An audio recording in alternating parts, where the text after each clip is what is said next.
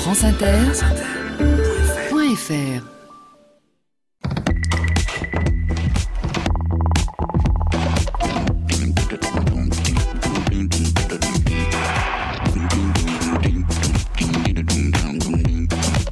Bonjour à tous. Sur les épaules de Darwin, sur les épaules des géants. Se tenir sur les épaules des géants et voir plus loin, voir dans l'invisible, à travers l'espace et à travers le temps. Plonger notre regard dans le passé et remonter le temps à contre-courant. Parcourir des âges depuis longtemps révolus, entrevoir ces mondes disparus qui nous ont donné naissance et dont nous découvrons soudain des vestiges. Alors, tout le passé, dit Borges, tout le passé revient comme une vague. De quoi est fait l'univers se demandaient nos ancêtres. Tout est nombre, disait Pythagore. Les nombres sont identiques aux choses, reprendra Aristote deux siècles plus tard.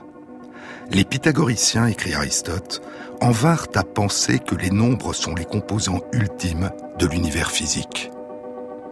Mais pour son maître Platon, ce n'étaient pas les nombres et l'arithmétique, mais la géométrie qui rendait compte de l'univers. Et la légende dit qu'au fronton de l'académie qu'il a fondée à Athènes il y a près de 2400 ans, il était écrit que nul n'entre ici s'il n'est pas géomètre. Platon avait décrit dans le Timée l'harmonieuse géométrie symétrique de ces corps parfaits que les anciens avaient nommés des polyèdres réguliers, polyèdres, du grec poly, plusieurs, et hédra, face. Les polyèdres réguliers sont composés de faces régulières, toutes identiques, formant les unes avec les autres des angles identiques. On les appelle les solides platoniciens. Il n'y avait pour Platon comme pour Euclide, parmi toutes les formes géométriques possibles, que cinq polyèdres réguliers. Et ces polyèdres réguliers, disent Platon et Euclide, ne peuvent être construits qu'à partir de faces formées de trois, de quatre ou de cinq angles égaux, c'est-à-dire des triangles équilatéraux, des carrés et des pentagones. Le polyèdre régulier le plus simple a quatre faces formées de triangles équilatéraux identiques. C'est le tétraèdre, une petite pyramide dont la base est un triangle équilatéral. L'hexaèdre, c'est le cube. Ses six faces sont formées de six carrés identiques. L'octaèdre a huit faces formées de huit triangles équilatéraux identiques. Le dodécaèdre a douze faces formées de douze pentagones identiques. Et l'icosaèdre a vingt faces formées de vingt triangles équilatéraux identiques.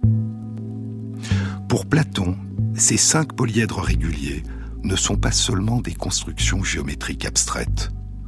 Quatre d'entre eux, ceux qui sont formés de triangles ou de carrés, donnent leur forme aux quatre éléments qui composent l'univers, le feu, la terre, l'air et l'eau. Les quatre éléments ont chacun, pense Platon, la structure géométrique parfaite de l'un de ces polyèdres réguliers. Le tétraèdre, la pyramide formée de ces quatre triangles équilatéraux identiques, est associé au feu. L'hexaèdre, le cube, formé de ces six carrés, est associé à la Terre. L'octaèdre, formé de ces huit triangles équilatéraux, est associé à l'air. Et l'icosaèdre, formé de vingt triangles équilatéraux, associé à l'eau. Le monde réel est un reflet du monde parfait des idées. Et Platon propose que la forme des triangles équilatéraux et des carrés qui composent les quatre éléments pourrait leur permettre d'interagir ensemble, de se transformer les uns dans les autres, ce qui expliquerait à la fois la structure harmonieuse de l'univers et ses perpétuelles métamorphoses. Quant au cinquième polyèdre régulier, le dodécaèdre, qui est formé non pas de triangles ou de carrés, mais de douze pentagones identiques qui lui donnent l'apparence d'une sphère, Platon l'associait au tout, c'est-à-dire à, l'univers. Très loin de là, en Chine, les penseurs considéraient que l'univers était constitué non pas de quatre éléments, mais de cinq. C'est durant la dynastie des Zhou de l'Est, une période d'instabilité et de guerre civile, la période des royaumes combattants, qui débute il y a un peu plus de 2500 ans, un siècle avant Platon. C'est l'époque de Krang Fuze, plus connu sous le nom latinisé de Confucius. C'est la période où fleuriront durant près de quatre siècles les cent écoles de pensée qui proposent différentes philosophies, différentes théories politiques, différentes visions de ce que devrait être une bonne société. Avec notamment les textes de Confucius, le livre de Lao Tzu, les livres des penseurs taoïstes Zhuangzi et Liu Han, et le livre du disciple de Confucius, Mangzi, dont le nom latinisé est Mencius. De l'apparente étrangeté de ces textes, le sinologue Angus Graham, qui était professeur de chinois classique à l'école des études orientales de l'Université de Londres, écrivait à propos de sa plongée dans la pensée chinoise La plus grande satisfaction était de s'efforcer de pénétrer à l'intérieur d'un schéma conceptuel tellement éloigné d'une autre. L'attention toujours focalisée sur des différences plutôt que sur des ressemblances, des différences parfois profondément ancrées dans la structure des langues chinoises et indo-européennes, et de découvrir à quel point elles minent, elles sapent nos présupposés. Mais revenons à ce que l'on a appelé les cinq éléments. Les cinq éléments dans la pensée chinoise antique sont le bois, le feu, la terre, le métal et l'eau. Mais dans la cosmogonie chinoise, les cinq éléments, les Wu Xing, ne sont pas vraiment des éléments au sens occidental du terme. Ils ne sont pas des constituants de la matière. Ils sont des mouvements. Les cinq mouvements, ou les cinq processus, ou les cinq étapes, ou encore les cinq cycles, les cinq relations dynamiques et perpétuellement mouvantes entre les phénomènes qui constituent le monde. Ils s'engendrent les uns les autres, car le bois nourrit le feu, le feu engendre la terre, les cendres, la terre contient du métal, le métal recueille l'eau, l'eau nourrit le bois, les arbres, qui lui-même nourrit le feu, et ainsi de suite.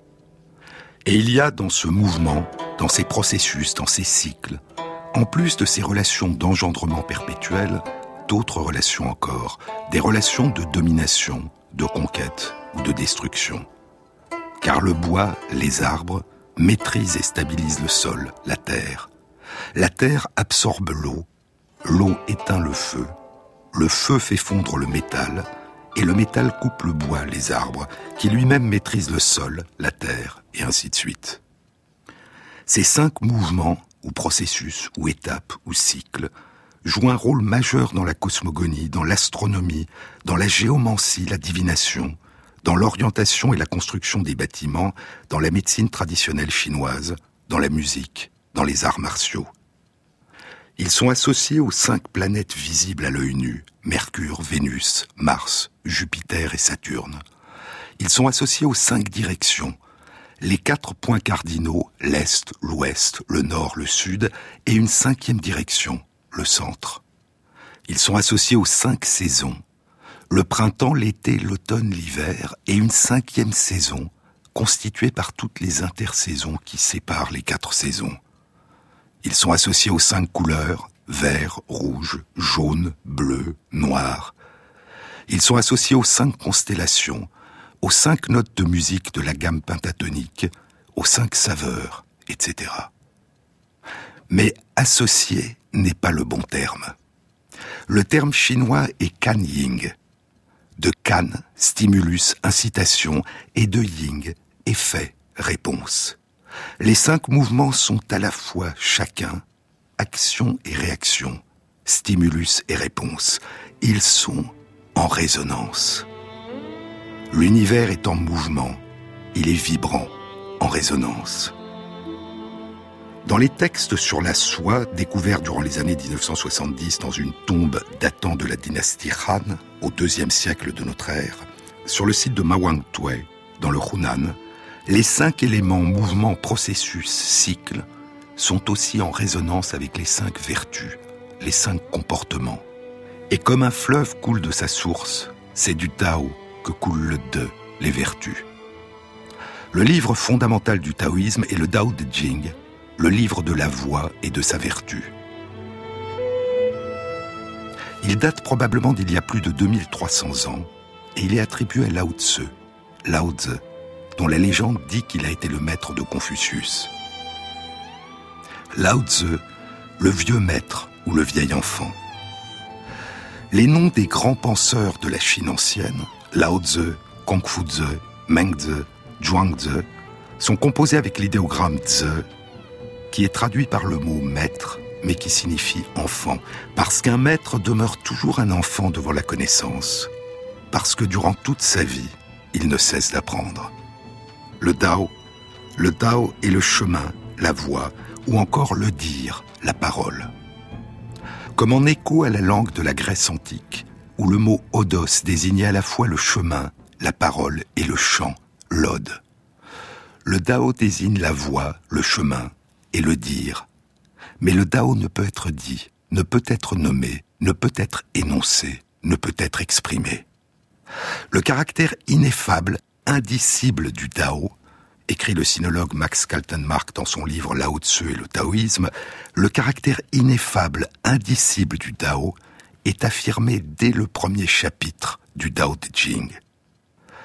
Mais ce chapitre très important est malheureusement l'un des plus embarrassants du livre, car la possibilité d'interpréter le texte de plusieurs façons différentes, les variantes d'idéogrammes et l'incertitude du sens de certains mots autorisent plusieurs traductions assez différentes. La première phrase du Dao de Jing est Le Dao qui peut être nommé n'est pas le Dao véritable. Ou encore, selon les interprétations, un Dao dont on peut parler n'est pas le Dao permanent. Le Dao qu'on saurait exprimer n'est pas le Dao de toujours. La voix qui peut s'énoncer n'est pas la voix pour toujours. Puis, dit la phrase suivante, un nom qui peut servir à nommer n'est pas le nom permanent. Ou encore, le nom qui peut se nommer n'est pas le nom pour toujours.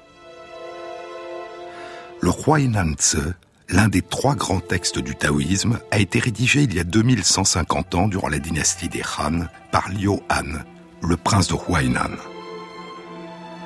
Le Dao ne saurait être entendu, dit le Huainanzi. Ce qui peut être entendu n'est pas lui. Le Dao ne saurait être aperçu. Ce qui peut être aperçu n'est pas lui. Le Dao ne saurait être énoncé. Ce qui peut être énoncé n'est pas lui. Qui donc a jamais compris que ce qui donne forme aux formes n'a pas de forme? Je scrute du regard et ne vois rien, dit Lao Tzu. J'appelle cela l'indistinct. J'écoute et n'entends rien. J'appelle cela le silencieux. Je palpe et ne trouve rien. J'appelle cela le subtil. Aucune de ces trois expériences n'apporte de réponse je ne trouve qu'une unité indifférenciée, indiscernable, on ne saurait la nommer.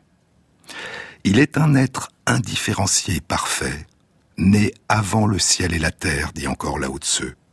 Nous pouvons le considérer comme la mère du monde, mais j'ignore son nom. Je l'appellerai Dao, et s'il faut lui donner un nom, ce sera l'immense, l'incommensurable.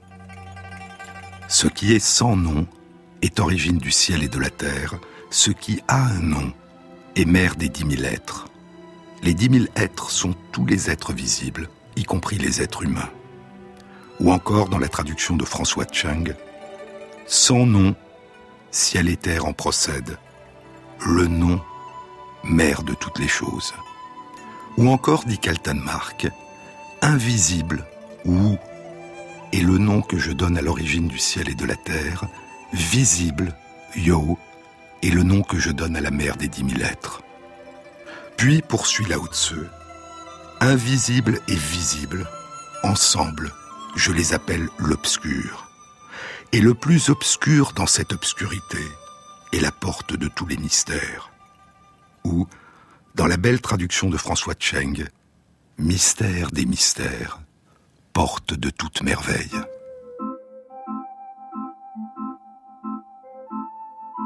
Sur les épaules de Darwin, sur France Inter.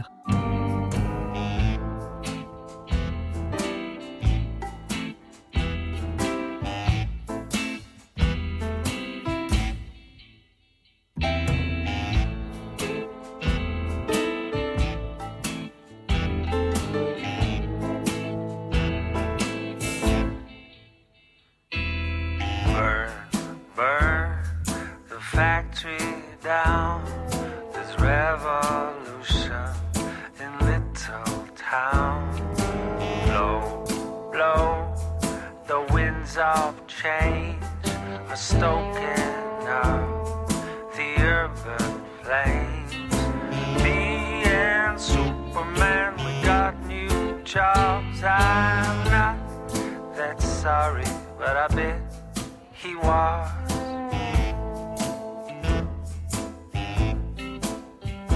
I was taken from my mother's arms. I'm the kind of boy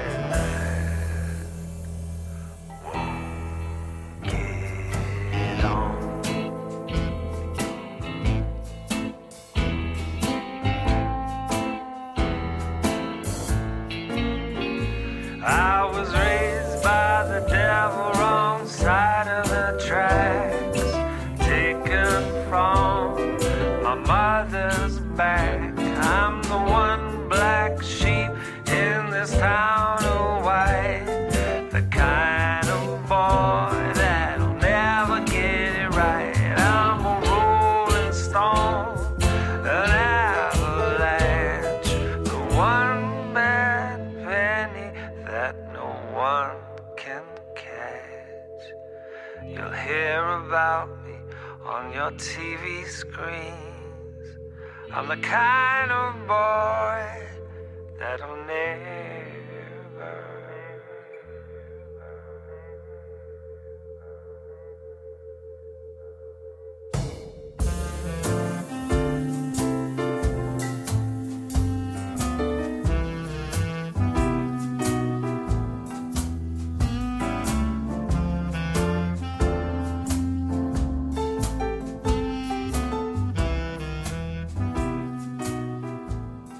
Jean-Claude Amezen. Un jour, dit Zhuangzi, l'un des plus grands penseurs du taoïsme qui vivait dans la Chine du IVe siècle avant notre ère, un jour, dit-il dans le livre qui porte son nom, Zhuangzi s'endormit dans un jardin. Il fit un rêve. Il rêva qu'il était un papillon qui voltait çà et là dans le jardin, heureux et faisant ce qui lui plaisait. Au bout d'un moment, fatigué de voler, le papillon se pose sur une fleur et s'endort. Il fait un rêve. Il rêve qu'il est Zhuangzi. Soudain, Zhuangzi s'éveille. Il sait qu'il est. Il sait qu'il existe sans aucune erreur possible. Mais il ne sait pas s'il est le vrai Zhuangzi ou s'il est le Zhuangzi du rêve du papillon. Il ne sait pas si c'est Zhuangzi qui a rêvé du papillon ou si c'est le papillon qui a rêvé qu'il était Zhuangzi. Les hommes s'oublient dans le Dao, dit Zhuangzi, mais il nous enjoint de faire corps avec l'univers. C'était au temps des royaumes combattants, une période de guerre civile et de lutte pour le pouvoir, et Zhuangzi était un homme libre. On raconte que le roi Wei du royaume de Shu lui avait envoyé deux de ses grands officiers pour lui proposer la charge de ministre. Il l'avait trouvé pêchant à la ligne au bord de la rivière Pou. Sans relever sa ligne, sans détourner les yeux de son flotteur, Zhuangzi leur dit J'ai entendu dire que le roi de Chu conserve précieusement dans le temple de ses ancêtres la carapace d'une tortue transcendante sacrifiée pour servir à la divination il y a 3000 ans. Dites-moi, si on lui avait laissé le choix, cette tortue aurait-elle préféré mourir pour qu'on honorât sa carapace, ou aurait-elle préféré vivre en traînant sa queue dans la boue? Elle aurait préféré vivre en traînant sa queue dans la boue, dirent les deux grands officiers à l'unisson. Alors, dit Zhuangzi, retournez d'où vous êtes venu.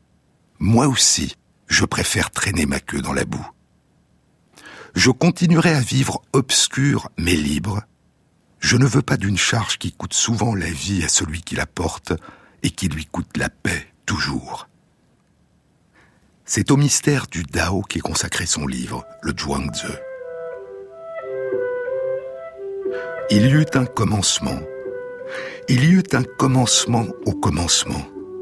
Il y eut un commencement au commencement du commencement. Il y eut l'être. Il y eut le non-être. Il y eut ce qui précéda le non-être. Il y eut ce qui précéda ce qui n'était pas encore le non-être. Et ainsi, le Dao ne peut être connu que comme inconnaissable. À défaut de savoir ce qu'il est, on ne peut l'approcher qu'en sachant qu'on ne peut savoir ce qu'il est.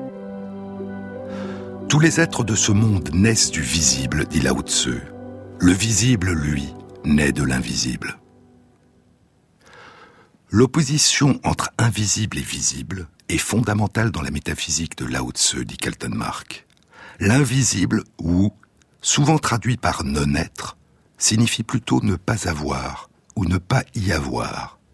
Le visible, you, généralement traduit par être, signifie avoir. Mais plus qu'une opposition, il s'agit d'une articulation, d'une interaction qui se retrouve aussi dans la poésie et la peinture chinoise. Ainsi, le peintre Kuo Si, qui vivait il y a mille ans durant la dynastie des Song, écrit Un poème est une peinture invisible. Une peinture est un poème visible. Le Wu, l'invisible, le ne pas avoir ou ne pas y avoir, est aussi le vide. Mais il ne saurait désigner le néant, poursuit Kaltenmark, car cela impliquerait une conception créationniste de l'univers qui est étrangère à la pensée chinoise. Le Wu, le vide, est au contraire un mode supérieur de l'être. Pour Lao Tzu, le vide est empli de toutes les virtualités, de toutes les potentialités, de tous les possibles. Le Dao, dit Lao Tzu, le Dao est imperceptible, indiscernable. Imperceptible, indiscernable, il recèle dans son sein les images. Indiscernable, imperceptible, il recèle dans son sein les êtres. Et encore, l'espace entre ciel et terre, c'est comme un soufflet de forge.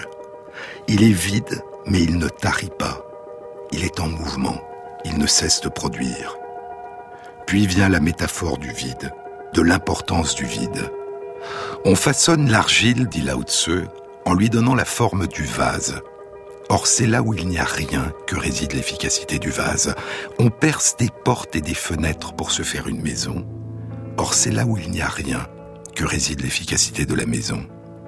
Ainsi, nous croyons bénéficier des choses sensibles, le visible et le palpable, le yo, mais c'est là où nous n'apercevons rien, dans le vide, dans le wu, que réside l'efficacité véritable. Tous les êtres de ce monde naissent du visible. Le visible, lui, naît de l'invisible, du vide. C'est là qu'émerge le souffle, comme du soufflet de la forge, et que tout naît, que tout commence, est accueilli, circule, se transforme.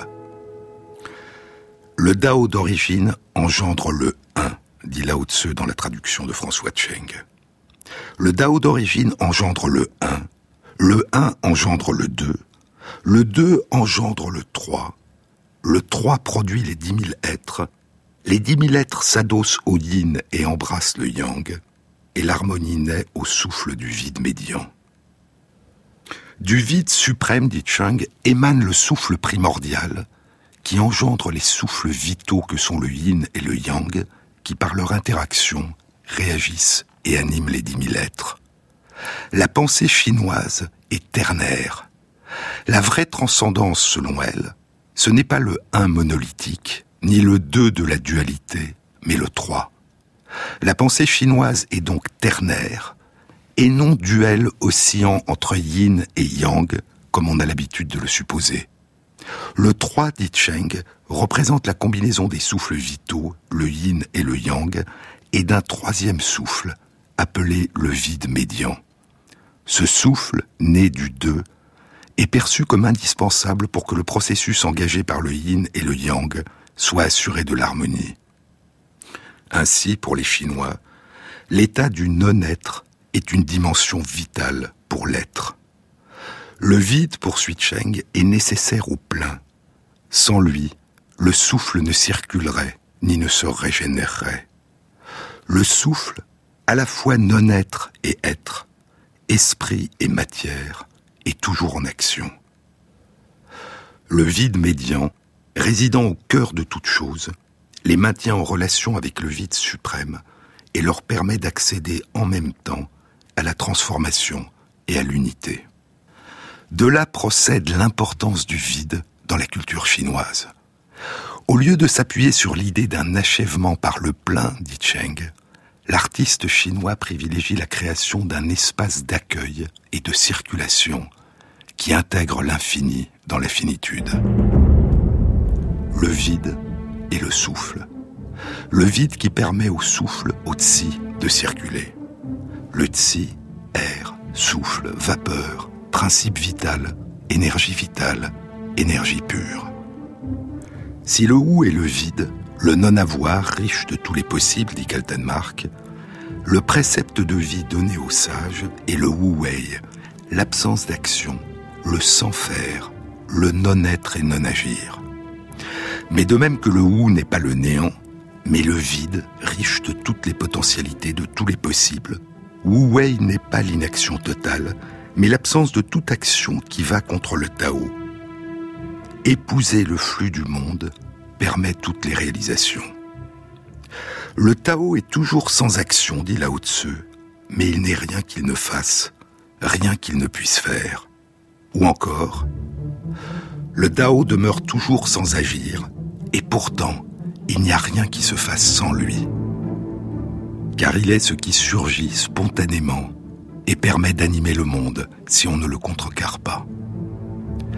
Laissez surgir le mouvement harmonieux du Dao.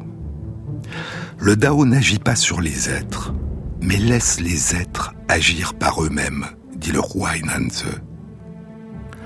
Le Dao, écrit Charles Leblanc et Rémi Mathieu dans leur introduction au roi Inanze, le Dao est présent dans l'essence de tous les êtres, mais culmine dans une forme de négativité. Non-connaissance, non-vouloir, non-désir, non-agir l'image du musicien maîtrisant parfaitement son art, une image qu'utiliseront les taoïstes plus tardifs, peut donner une certaine idée de la présence du Dao en nous. Pour jouer à la perfection une pièce de son répertoire, le musicien doit oublier la partition, les notes, l'instrument et lui-même.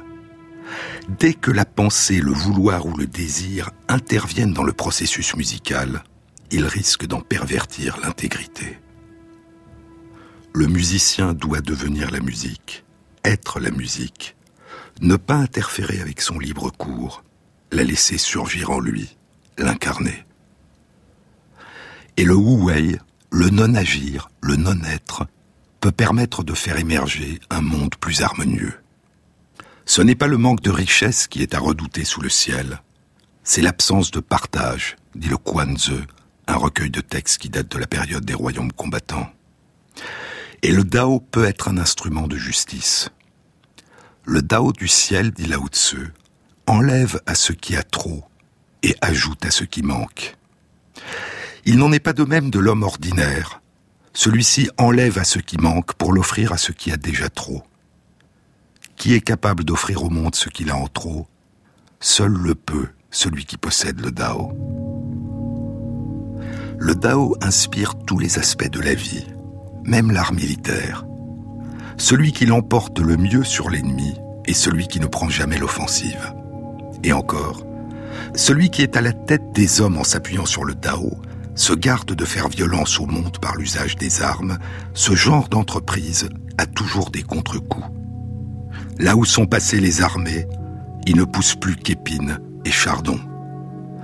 Après de grandes guerres viennent des années de famine le bon chef de guerre s'arrête dès qu'il a atteint son but, la victoire. Il n'en profite pas pour imposer sa force. Il obtient la victoire parce qu'il ne peut faire autrement, et s'en faire montre de sa force. Les armes sont des outils néfastes, ce ne sont pas des outils du sage. Il ne s'en sert que quand il ne peut pas faire autrement. Et celui qui s'approche du Dao découvre le respect. Dans le Huainanze, au chapitre intitulé De l'équivalence des mœurs, il est dit Les êtres ne sont en soi ni nobles ni vils. Aucun être n'est sans valeur si l'on valorise ce par quoi il a de la valeur. Non agir dans la pensée de Lao Tzu c'est la suprême force, dit François Cheng. Je pourrais ajouter, poursuit Cheng, faire ce qu'il faut et puis laisser faire. Il ne s'agit pas de fatalisme, mais de confiance.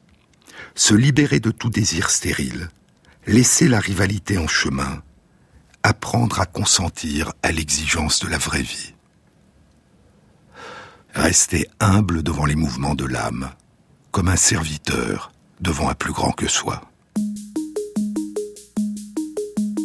Sur les épaules de Darwin, sur France Inter.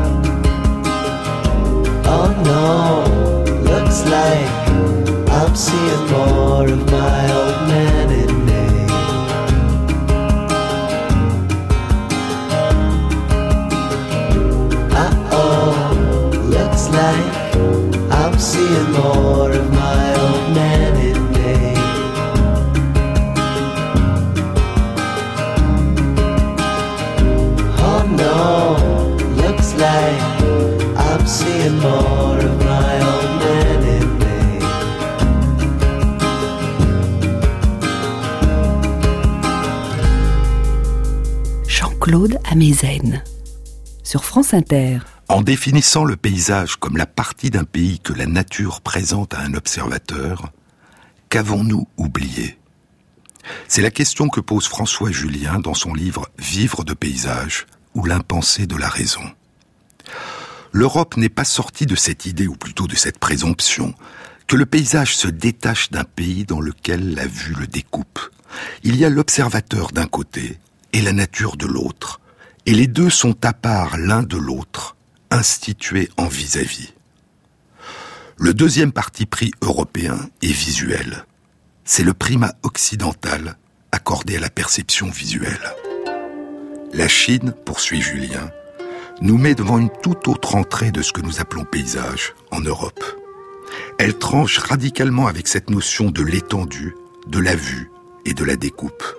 Elle dit montagne haut, Shan Shui, ou montagne rivière, Shan Chuan. Montagne au pluriel et eau au pluriel. Le caractère montagne, trois pics. Le caractère eau, trois vagues. Le terme date de l'Antiquité, mais vaut aujourd'hui en chinois moderne. Les Chinois ne se sont pas plus interrogés à son sujet nous ne nous sommes inquiétés du bien fondé de paysage. Or voici que celui-ci n'est plus pensé comme une portion de pays offerte à la vue d'un observateur, mais comme une corrélation entre opposés, les montagnes et les eaux. Montagne, eau. Il y a d'une part ce qui tend vers le haut, la montagne, et de l'autre ce qui tend vers le bas, l'eau. Le vertical et l'horizontal, haut et bas, à la fois s'opposent et se répondent. Ou encore, il y a d'une part ce qui est immobile et demeure impassible, la montagne, et de l'autre ce qui est constamment mouvant, ne cesse d'ondoyer, de s'écouler, l'eau. La permanence et la variance en même temps se confrontent et s'associent. Ou, aussi bien, il y a ce qui a forme et fait le relief, la montagne, et ce qui par nature est sans forme et épouse la forme des choses, l'eau.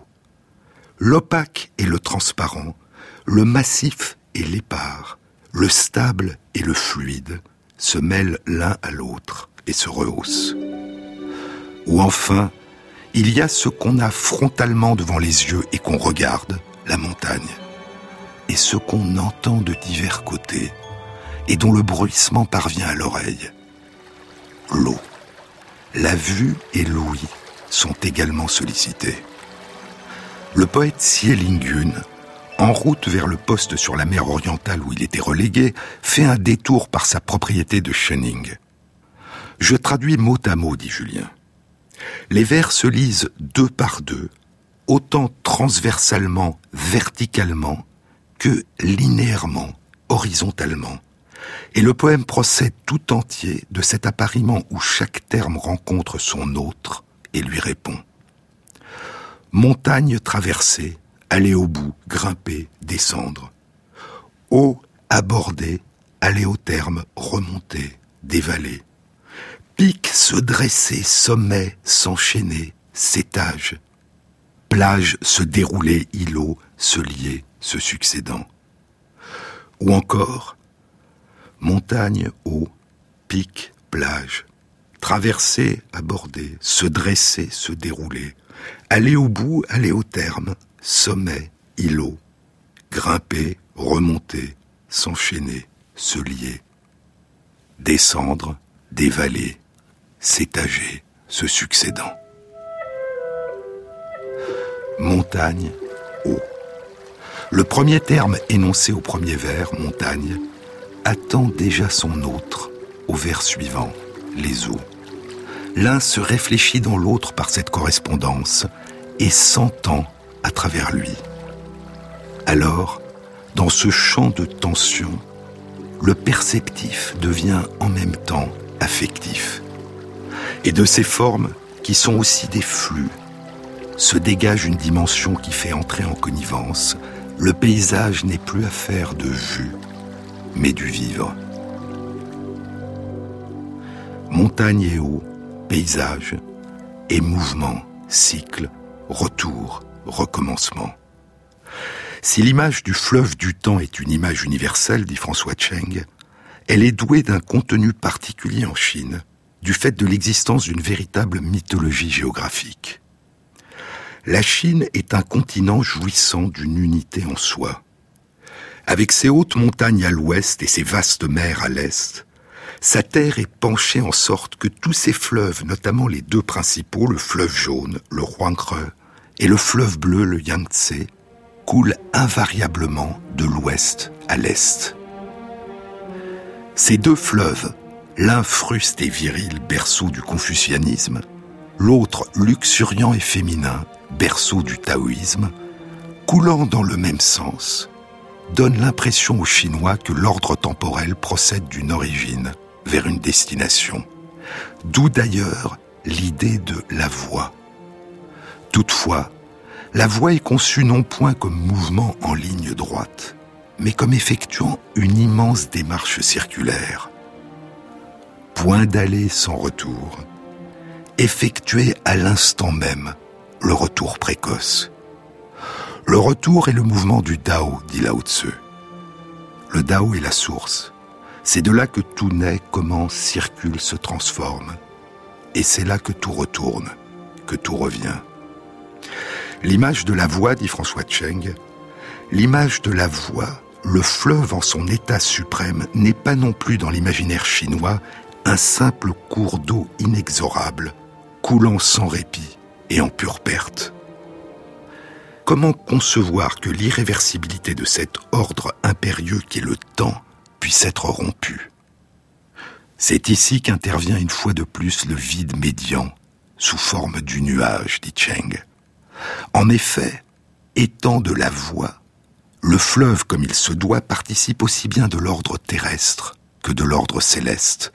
Son eau s'évapore, se condense en nuage, lequel retombe en pluie pour l'alimenter. Il y a plus de deux millénaires, durant la dynastie des Han, l'érudit Wang Chong décrit ainsi le cycle de l'eau. Les nuages et la pluie sont réellement la même chose. L'eau qui s'évapore en s'élevant dans le ciel devient nuage, qui se condense en pluie ou encore en rosée. Et 800 ans plus tard, l'un des plus grands poètes chinois, le poète, peintre et musicien Wang Wei, le dit ainsi. Marcher jusqu'au lieu où tarit la source et attendre, assis, que se lève le nuage. Par ce cercle vertical, dit Cheng, le fleuve, tout en assurant à sa manière la liaison entre terre, yin, et ciel, yang, rompt la fatalité de son propre cours forcené. De même, à ces deux extrémités, le fleuve imprime un autre cercle, entre mer, yin, et montagne, yang. Ces deux entités, grâce au fleuve, entrent dans le processus du devenir réciproque, la mer activant sans cesse la source. Et ainsi, par la rosée, par la pluie, la mer rejoint la source. Un Chinois, tout en se lamentant de la fuite du temps, poursuit Cheng, ne peut s'empêcher de se rassurer à l'idée que le mouvement du temps n'est pas en ligne droite et irréversible. Et le poète, regardant dans le jour déclinant le fleuve qui coule vers l'est, le soleil qui se couche à l'ouest et la brume qui naît entre les deux, ne songe-t-il pas, par le truchement de son art incantatoire, à faire joindre les deux bouts? Le retour est le mouvement du Dao, dit Lao Tzu. Et s'il faut lui donner un nom, ce sera l'immense. Immense, il s'éloigne, il atteint son apogée et il revient. Parvenu à la vacuité parfaite, dit encore Lao Tzu, et gardant le calme avec constance, des dix mille êtres qui s'agitent, je peux contempler le retour. Ces êtres qui foisonnent, chacun fait retour à sa racine. Il n'y a au monde qu'un mystère, celui du Dao, écrivent Charles Leblanc et Rémi Mathieu dans leur introduction du roi Enanze.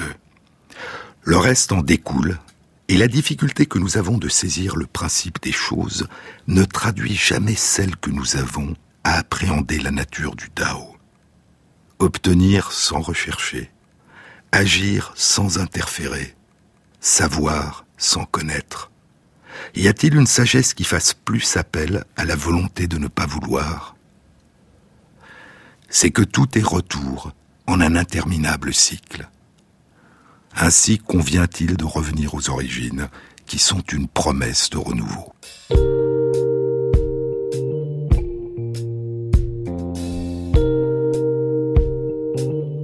sur les épaules de Darwin, sur France Inter. Décoiffé,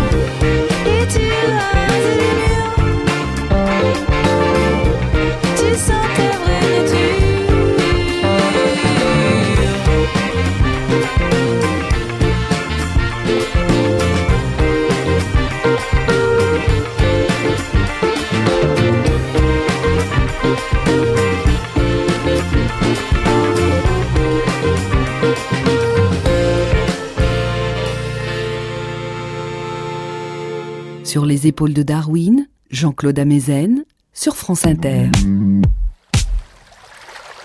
Plus d'une fois est-il dit dans le Mensus, le grand traité du confucianisme du IVe siècle avant notre ère, plus d'une fois, Confucius exprima son admiration pour l'eau en s'écriant L'eau.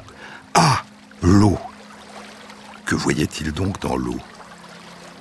L'eau d'une grande source, dit Mencius, surgit en cascade nuit et jour sans cesse. Elle ne continue à s'écouler que lorsqu'elle a comblé tous les creux, puis elle se jette dans la mer. Tout ce qui a une grande source est ainsi. Ce que Confucius voyait dans l'eau, c'était cela et rien de plus. Si on ne peut nommer le Tao, Confucius, qui selon la tradition taoïste a eu pour maître Lao Tse, Confucius dira L'eau qui s'étend partout et donne vie à toute chose sans agir comme la vertu. Son courant qui descend vers le bas en se tortillant et en tournant, mais toujours en suivant le même principe, est comme la justice, comme le bien. Elle jaillit et bouillonne, ne tarit jamais, elle est comme le Dao. L'eau est comme le Dao. Le Dao, disent Leblanc et Mathieu, réalité mystérieuse, incommunicable, source et raison ineffable de tout ce qui existe sans en être pourtant la cause ou le créateur direct, le Dao est aussi fuyant et insaisissable que l'eau. La plus grande perfection est semblable à l'eau, dit Lao Tzu. Rien ici-bas n'est plus souple et moins résistant que l'eau, et pourtant, il n'est rien qui vienne mieux à bout du dur et du fort. Il n'y a personne dans le monde qui ne sache que la faiblesse de l'eau peut vaincre ce qui est fort et sa douceur ce qui est dur. Et pourtant, il n'y a personne qui soit capable de mettre cette connaissance en pratique. Et encore, ce qui est le plus doux au monde règne sur ce qui est le plus dur au monde. Celui qui n'a rien entre là où il n'y a pas d'espace.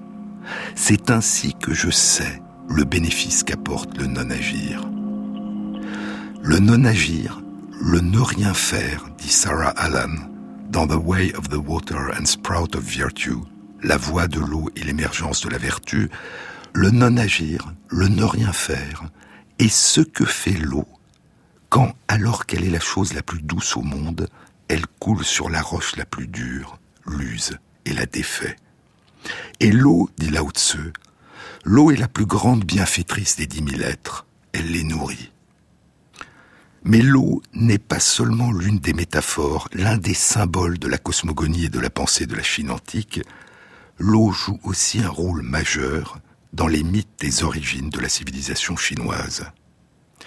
Mais il ne s'agit pas ici de la dimension bienveillante de l'eau. Il ne s'agit pas de la bienfaitrice des dix mille êtres qui les nourrit, mais de la violence meurtrière d'un déluge le roi Nanze attribue ce déluge au combat mythique entre le démon Kung Kung et le petit-fils de l'empereur jaune, Shu. Jadis, est-il dit, jadis, lorsque Kung Kung lutta contre le petit-fils de l'empereur jaune pour être constitué lui-même empereur, il encorna dans sa colère le mont de Puju, le nom circulaire. Le pilier du ciel se brisa et la mare terrestre se rompit le ciel s'inclina vers le nord-ouest, le soleil, la lune, les astres et les repères se déplacèrent dans cette direction. La terre ne se trouva plus comble au sud-est. Les eaux et les ruissellements, les cendres et les poussières, dès lors, y convergèrent. Durant ce combat titanesque, une montagne, le mont Puju, l'un des piliers du ciel, dans la cosmogonie chinoise, les montagnes sont les piliers du ciel, s'est fendue et à travers cette fente, les eaux du ciel se sont précipitées sur la terre. Et parce que le mont Puju soutenait le ciel au-dessus de l'angle nord-ouest du ciel, la terre bascula vers le sud-est, s'inclina vers le sud-est, ce qui explique pourquoi tous les fleuves de Chine coulent dans la direction du sud-est. Les textes taoïstes, dit Mark Edward Lewis, qui enseigne la civilisation chinoise à l'université Stanford aux États-Unis, les textes taoïstes indiquent que le chaos initial a précédé le début du monde. Le Dao, la voix, a persisté comme un arrière-plan, un arrière-fond, comme un réservoir de potentialité infinie, comme condition même de l'existence du monde qui en a émergé. Mais cet arrière-fond n'est accessible qu'aux sages. Et cet arrière-fond persiste aussi en tant que menace permanente de redissolution du monde, de retour possible du chaos, si les principes qui ont permis l'émergence du monde sont abandonnés. Telle est la source, dit Lewis, telle est la source du spectre du Luan, du chaos, qui a hanté l'imaginaire chinois à travers les siècles. À l'époque de l'empereur Yao, écrit Mencius, les eaux renversèrent leur cours et inondèrent l'empire du milieu, de telle sorte que les serpents et les dragons s'y installèrent. L'empereur Yao demanda à Yu d'y mettre de l'ordre. Et ce déluge, la grande crue, dit la chronique, est à l'origine de la première dynastie chinoise, la dynastie des Xia, fondée il y a plus de 4000 ans, dit la légende, par Yu le Grand, qui avait dompté les eaux. S'agit-il uniquement d'une légende, ou pourrait-elle, au moins en partie, avoir un ancrage dans l'histoire? C'est ce que nous découvrirons dans une prochaine émission.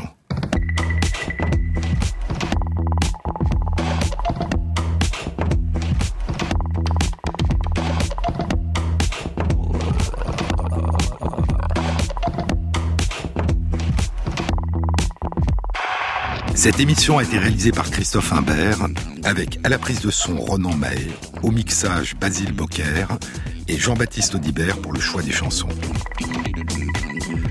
Et merci à Christophe Magère qui intègre sur la page de l'émission, sur le site franceinter.fr, les références aux articles scientifiques et aux livres dont je vous ai parlé. Bon week-end à tous, à samedi prochain.